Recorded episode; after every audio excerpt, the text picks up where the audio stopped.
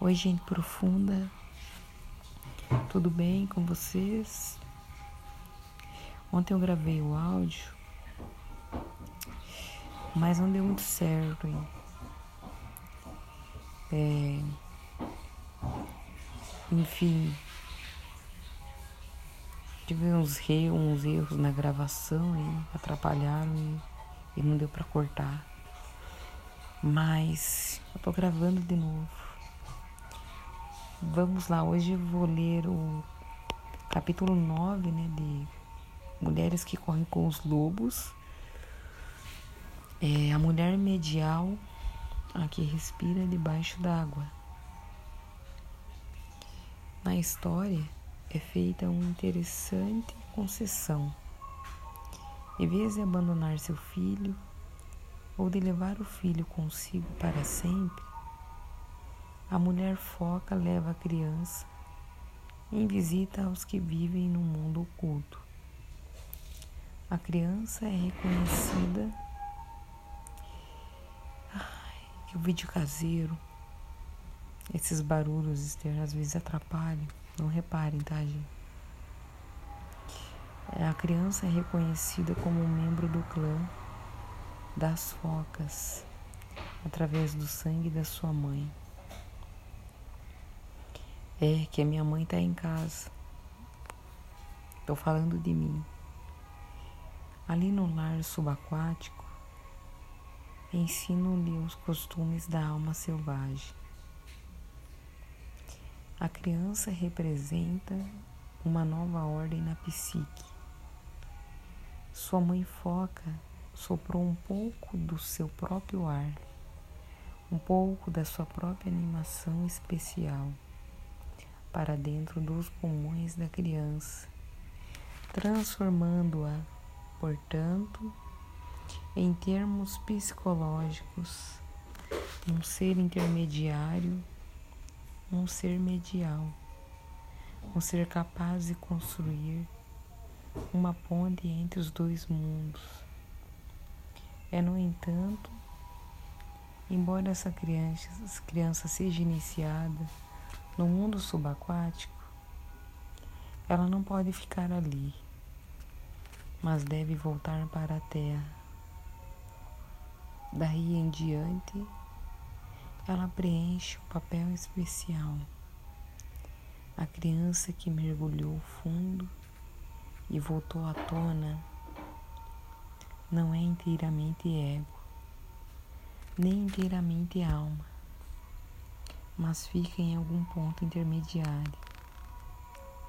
Existe no âmago de todas as mulheres o que Tony Wolff, uma analista junguiana que viveu na primeira metade do século XX, chamou de mulher medial a mulher medial se posi posiciona entre o mundo da realidade consensual e o do inconsciente místico, fazendo meditação entre eles. Ela é o transmissor e o receptor entre dois ou mais valores ou ideias ela é a que dá à luz novas ideias, transmuta velhas ideias por ideias inovadoras, faz a comunicação entre o mundo do racional e o do imaginário. Ela ouve coisas, sabe coisas e pressente o que virá a seguir esse ponto a meio caminho entre os mundos da razão e da imaginação, entre o raciocínio e o sentimento, entre a matéria e o espírito, entre todos os opostos e todas as nuances de significado que possam imaginar. É o lugar da mulher medial. A mulher foca na história. É uma manifestação de alma. Ela é capaz de viver em todos os mundos, no mundo superficial da matéria e no mundo distante, ou mundo oculto, que é o seu lar espiritual. Mas ela não consegue ficar muito tempo na terra. Ela e o pescador, a psique egóica, geram um filho que também consegue viver nos dois mundos, mas que não consegue ficar muito tempo no lar da alma. A mulher foca e a criança formam juntas um sistema na psique da mulher que é bem parecido com um mutirão para apagar o incêndio com baldes.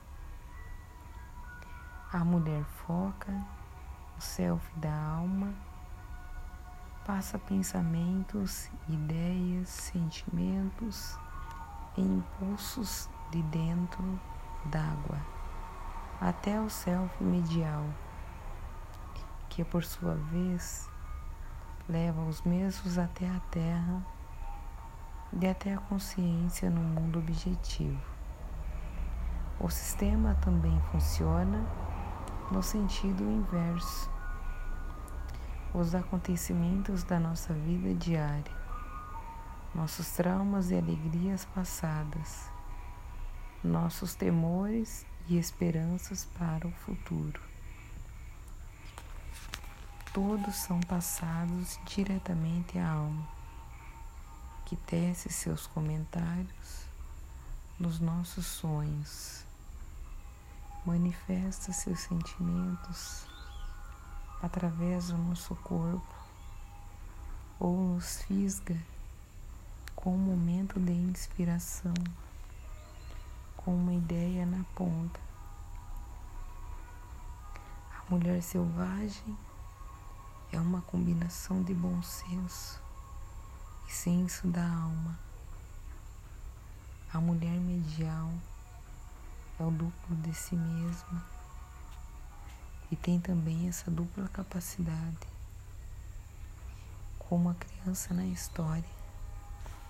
A mulher medial pertence a este mundo, mas tem condição de viajar até os recessos mais profundos da psique com facilidade.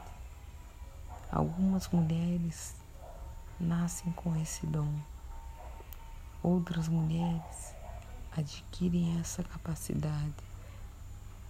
Não importa a forma pela qual se chegue a ela. Um dos efeitos da regularidade na volta ao lar está no fato de a mulher medial da psique sair fortalecida toda vez que a mulher vai e volta. A volta à superfície. O assombro e a dor da volta ao lar selvagem consistem em podermos fazer uma visita sem que possamos ficar. Não importa quanto seja maravilhoso o lar mais profundo imaginável. Não podemos ficar debaixo d'água para sempre, mas precisamos voltar à superfície. Como o uruque que é delicadamente colocado no litoral rochoso. Nós voltamos à nossa vida diária impregnadas com um novo ânimo. Mesmo assim, é triste o momento em que somos deixadas na praia, mais uma vez sozinhas. Em antigos ritos místicos, os iniciados que voltavam ao mundo exterior também eram sujeitos a uma sensação agridoce. Sentiam-se alegres e renovados, mas a princípio também um pouco saudosos. O bálsamo para essa pequena tristeza é dado quando a mulher foca dá instruções ao filho. Estou sempre com você. Basta que você toque algum objeto que eu toquei. Minhas varinhas de fogo, minha ulu, faca, minhas esculturas de pedra, de focas e lontras, e eu soprarei nos seus pulmões um fôlego especial para que você cante suas canções. Suas palavras são um tipo especial de promessa do mundo selvagem. Elas querem dizer que não deveríamos perder muito tempo ansiando por voltar. Em vez disso, se compreendermos essas ferramentas, se interagirmos com elas, sentiremos a sua presença, como se fôssemos um couro de tambor acionado por uma mão selvagem. O povo inuit caracteriza essas ferramentas como as que pertencem a uma mulher de verdade. Elas são o que a mulher precisa para esculpir uma vida para si mesma.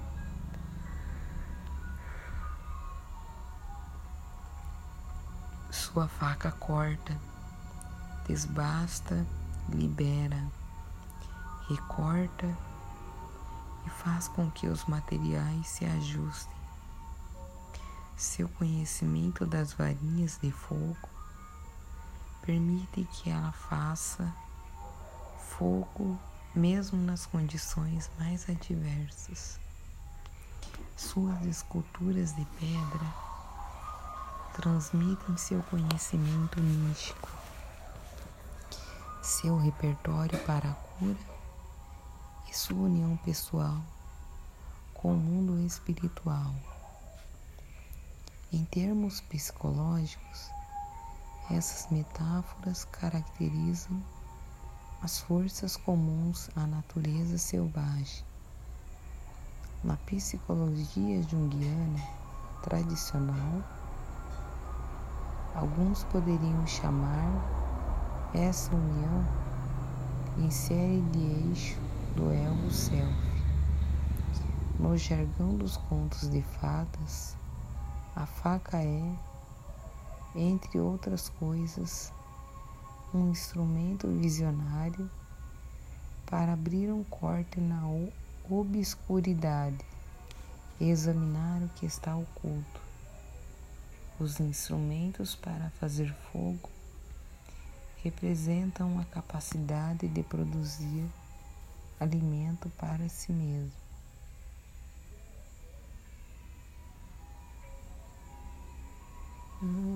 para transformar a vida antiga em vida nova, para repelir o negativismo e para dar tempera a certos materiais. A confecção de amuletos e talismãs ajuda a heroína e o herói nos contos de fadas a lembrar que as forças do mundo selvagem estão bem próximas. Para a mulher moderna, a ulu, a faca, simboliza seu insight, sua disposição e sua capacidade de eliminar o supérfluo, de criar finais nítidos e abrir novos começos. O fogo que ela sabe fazer demonstra sua capacidade de se erguer a partir do fracasso, de criar paixão por si mesmo, de reduzir algo a cinzas. Se necessário, suas esculturas de pedra encarnam a lembrança que ela tem da sua própria consciência selvagem, da sua união com a vida instintual natural. Como filho da mulher foca, aprendemos que chegar perto das criações da mãe, da alma, significa encher os pulmões com ela.